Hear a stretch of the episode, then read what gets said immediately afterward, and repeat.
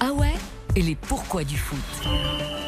Eh oui, parce que Florian, vous nous parlez ce matin des, des cartons que sort l'arbitre. Eh oui. Pourquoi sont-ils jaunes et rouges? Eh oui, ces cartons, ils sont nés il n'y a pas si longtemps hein, d'ailleurs, puisque leur première apparition, c'était pour la Coupe du Monde 1970. Et alors pourquoi ont-ils été créés du coup? Eh bien, la raison, Yves, elle se trouve dans la Coupe du Monde précédente, celle Ah. de 66 en Angleterre. En quart de finale, le pays hôte affronte l'Argentine. Un match très houleux hein, pour des raisons euh, politiques. Remember les Malouines.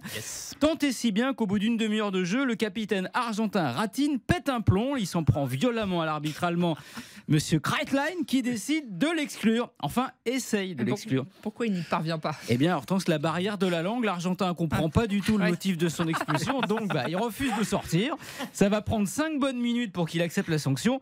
Présent au match, Ken Alston, un arbitre anglais, se dit qu'il faut inventer un code international visuel pour faire comprendre les décisions de l'homme en noir. Bon, ok, très bien, mais alors pourquoi jaune et rouge? Eh ben, c'est au volant de sa voiture, en entrant du match, qu'il a un flash.